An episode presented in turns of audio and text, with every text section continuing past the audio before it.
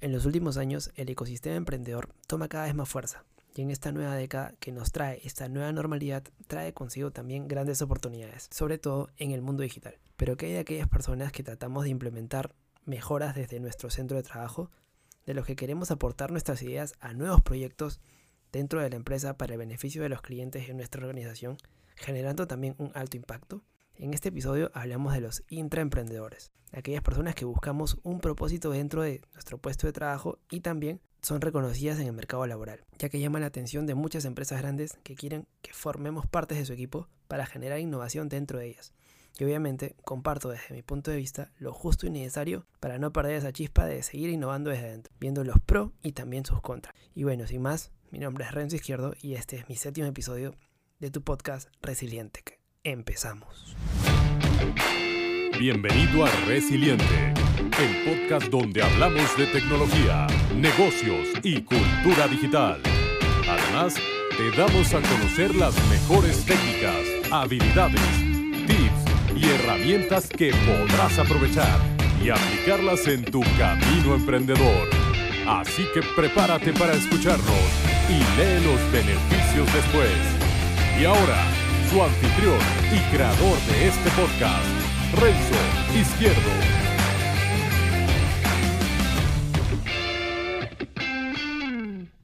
Buenos días, tardes o noches, de acuerdo al horario en que me estés escuchando. Antes de empezar, quiero darte las gracias por apoyar este programa y si eres nuevo te invito a que puedas darte una vuelta por los episodios anteriores que están muy buenos. Luego de haber escuchado este, por supuesto. Sabes que desde este frente mi objetivo principal es que con mi humilde opinión trato de brindar el mayor valor a tu camino emprendedor. Y no dejes de escuchar este porque hoy hablamos de un temón. Escogí este tema porque se habla poco de esto. Creería que no se le da el peso que realmente tiene. Hoy hablamos de los intraemprendedores. Aquellos que desde nuestra organización o centro de trabajo tratamos de aprovechar al máximo los recursos de la empresa para poder realizar un cambio que beneficie a este. Empecemos con una definición más profunda. ¿Qué es un intrapreneur o intraemprendedor? ¿De dónde nace esta palabra? Investigando un poquito acerca del origen del término, me encontré con Gifford Pinchot III, quien fue el fundador de la Escuela de Negocio Sostenible eh, e introdujo el término intraemprendedor en 1978 y lo definió como soñadores que lo hacen. Asimismo, lo define como los intraemprendedores son empleados que hacen por la innovación corporativa lo que un emprendedor hace por su puesta en marcha, por su propia cuenta, por decirlo así. Entonces, actualmente podríamos decir que un intraemprendedor es un empleado al que se le brinda el apoyo financiero y autonomía para crear nuevos productos, nuevos servicios y sistemas en beneficio de la misma empresa, siempre buscando impulsar el cambio y la innovación. Si sientes que tienes esa picazón emprendedora, pero las circunstancias de la vida no te permiten por el momento actuar por tu cuenta o simplemente prefieres la estructura de estar dentro de una organización, de todas maneras, esto es para ti. Si bien es cierto que toda empresa necesita un emprendedor para ponerlo en marcha, el crecimiento saludable requiere unos pocos intraemprendedores que impulsen nuevos proyectos y explorar direcciones nuevas e inesperadas para el desarrollo de la empresa. Entonces, ¿todos los que trabajamos para alguien más automáticamente nos convertimos en intraemprendedores? Definitivamente no. Esto va más allá.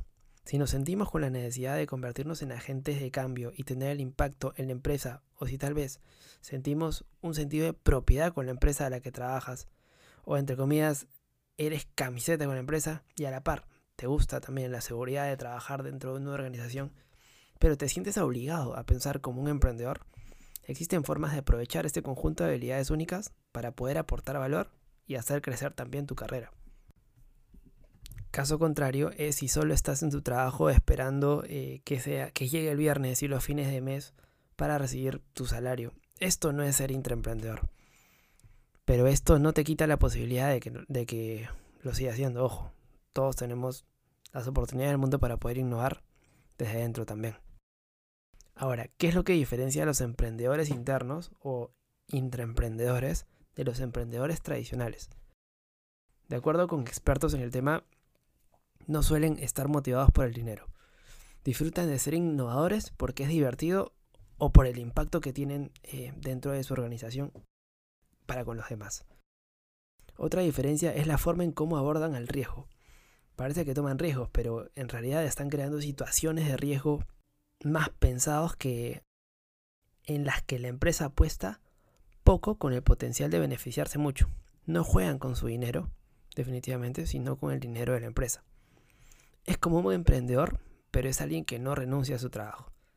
En cambio, la persona eh, ve una oportunidad en reunir los recursos de la empresa establecida. Las tres cosas que necesita son una necesidad del mercado, una necesidad empresarial y una pasión. Se parece bastante a lo de los emprendedores, ¿no es cierto? Definitivamente tienen muchas cosas en común. Ahora, por su parte, creo que todas las empresas dirán que aman a las personas para que sean más emprendedoras y animen a los emprendedores internos. Pero un factor importante que hace que desanimen a los emprendedores definitivamente son las cosas que van más estructurales y burocráticas dentro de sus políticas. Razón por la cual muchas empresas también están tomando nota de esto y vienen haciendo un cambio en su cultura a una que es ya más horizontal.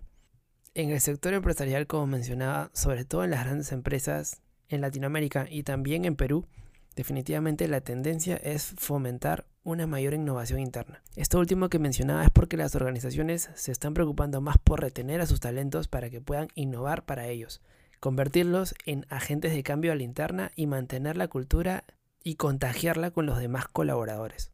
Ahora, lógicamente existen también otras empresas que sofocan la creatividad de los empleadores con ideas innovadoras que tienen el potencial de hacer que la empresa avance hacia el futuro.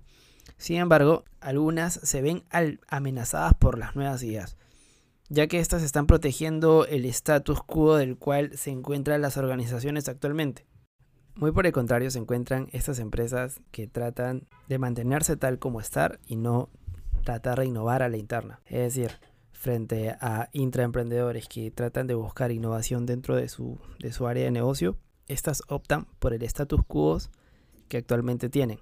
Lógicamente que es, es una decisión equivocada, ya que cuanto más puede expresarse el intraemprendedor, más se enfrenta la empresa hacia su eficacia.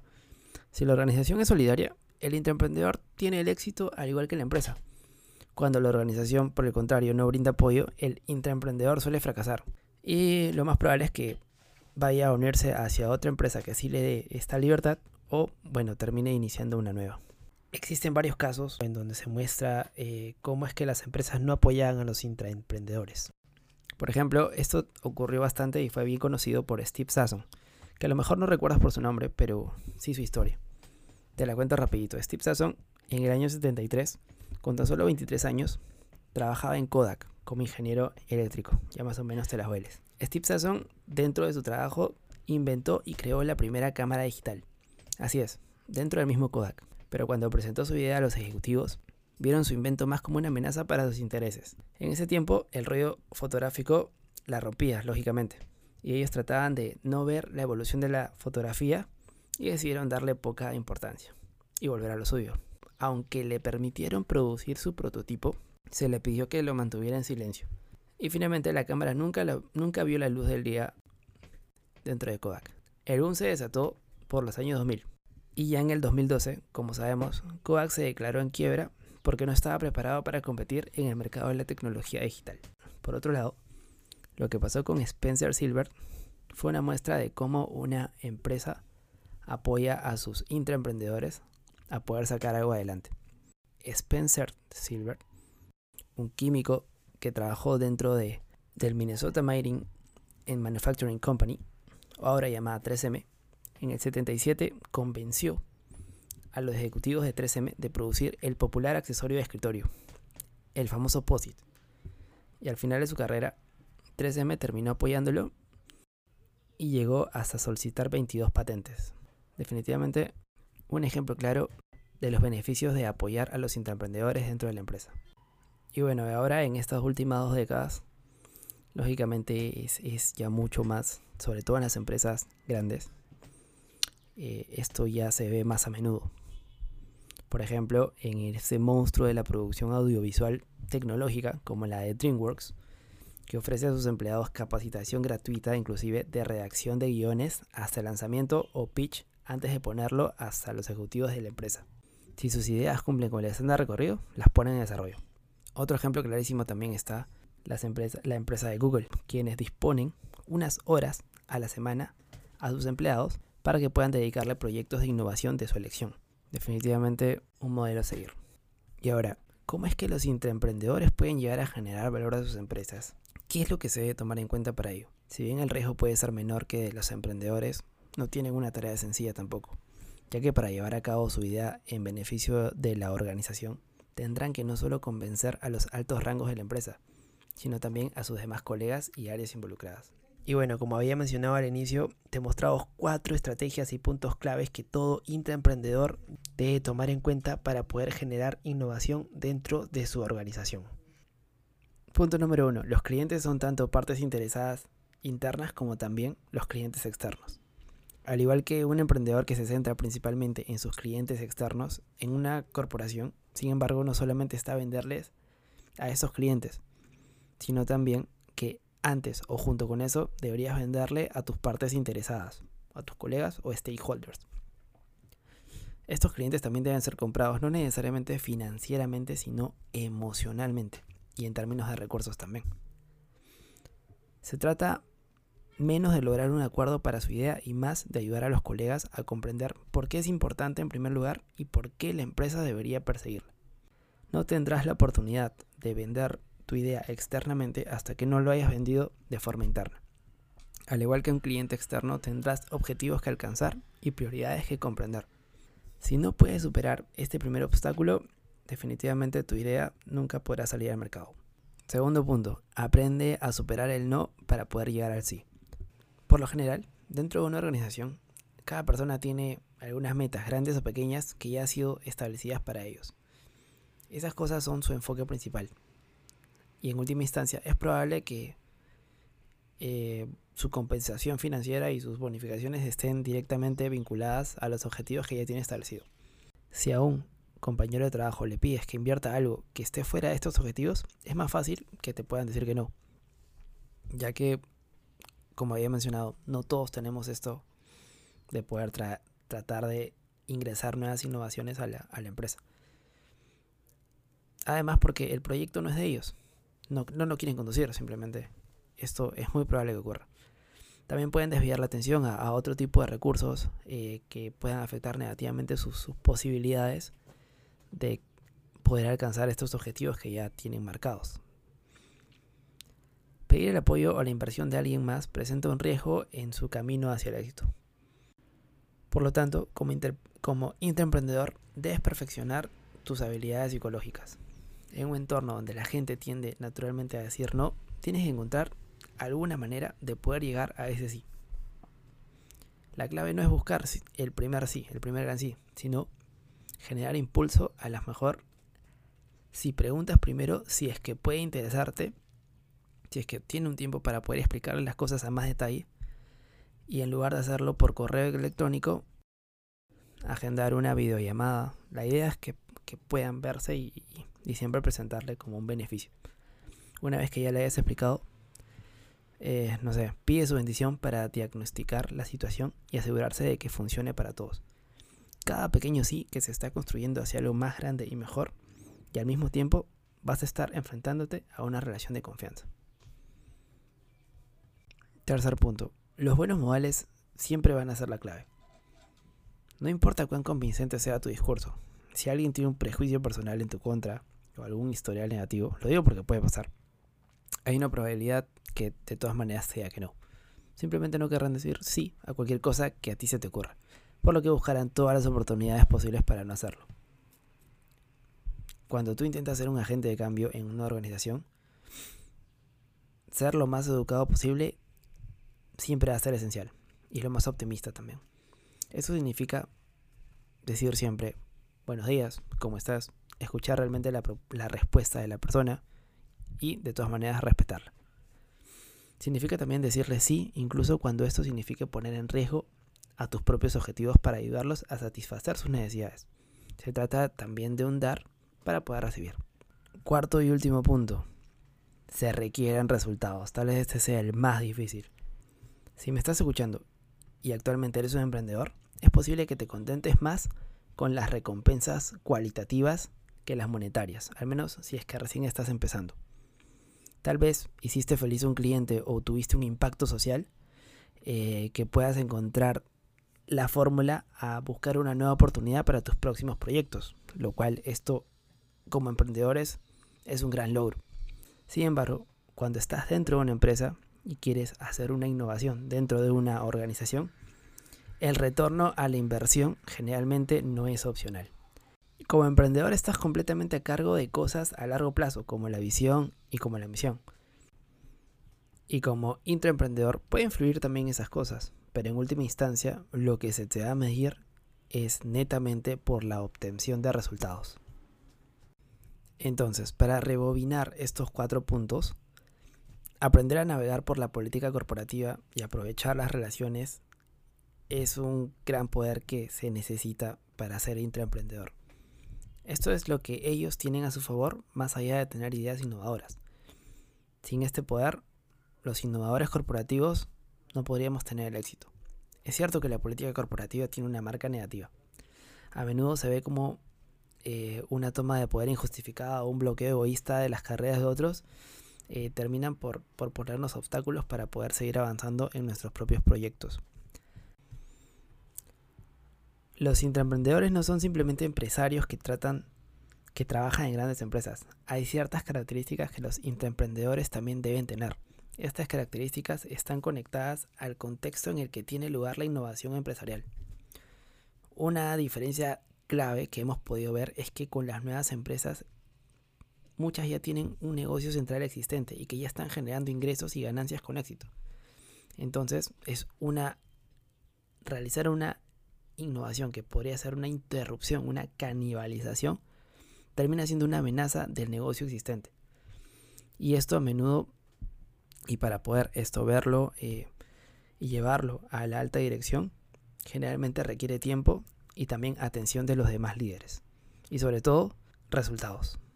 Y por otro lado, concluimos también de que la empresa debería dar las mejores facilidades para poder estar abierto a las innovaciones in situ. Tanto a nivel de, recursos como también de cultura. Para que los colaboradores de las distintas áreas de negocio puedan también estar prestos a poder sumarse a los nuevos proyectos. Y finalmente, por lo que hemos visto, es frustrante ser un intraemprendedor. Definitivamente, como había mencionado, no es para todos y es un trabajo duro. Algo que se me viene a la mente, por ejemplo, es Steve Wozniak, quien fue rechazado cinco veces en HP, en Hewlett Packard, por su idea, que luego terminó convirtiéndolo junto a Steve Jobs en Apple.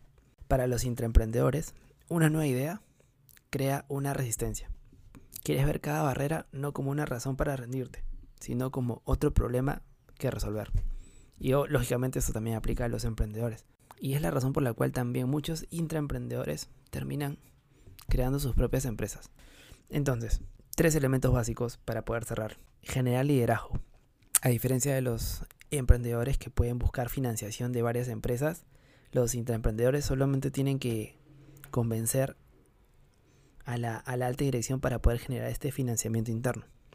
Lo segundo, al igual que los emprendedores, los intraemprendedores necesitan diseñar su propuesta de valor y los modelos de negocio. Y finalmente, para que los innovadores tengan el éxito, necesitan contar con el apoyo de colegas en funciones tanto comerciales como legales, finanzas, marketing, marca y recursos humanos. Es decir, que va muy de la mano con el primer punto que había dicho, que es el liderazgo, un poder de convencimiento, un poder de, cambio, este cambio que, te habla el, mismo marketing para, para, poder, para poder convencer a las demás personas y esto para poder empezar, porque de ahí como les había mencionado, como intraemprendedor, para que pueda salir algo, sobre todo en las empresas que, que, les cuesta un poco, es, eh, te van a pedir desde el primer día resultados.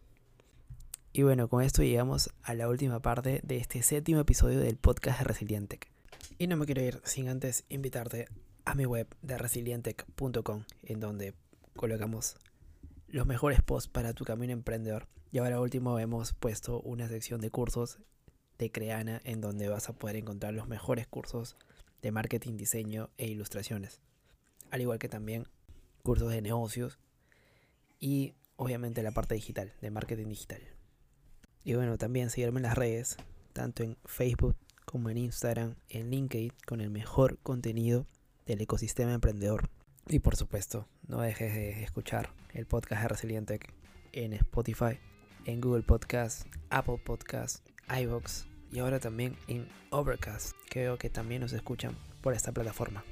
Y no se olviden de la frase característica de este podcast que es aprende a ser feliz con lo que tienes mientras persigues todo lo que quieres. Nos vemos la siguiente semana y no se olviden entrar a resilientech.com. Chau chau. Gracias por escuchar el podcast de Resiliente. Visítanos en nuestras redes y también la web a www.resiliente.com. Te esperamos.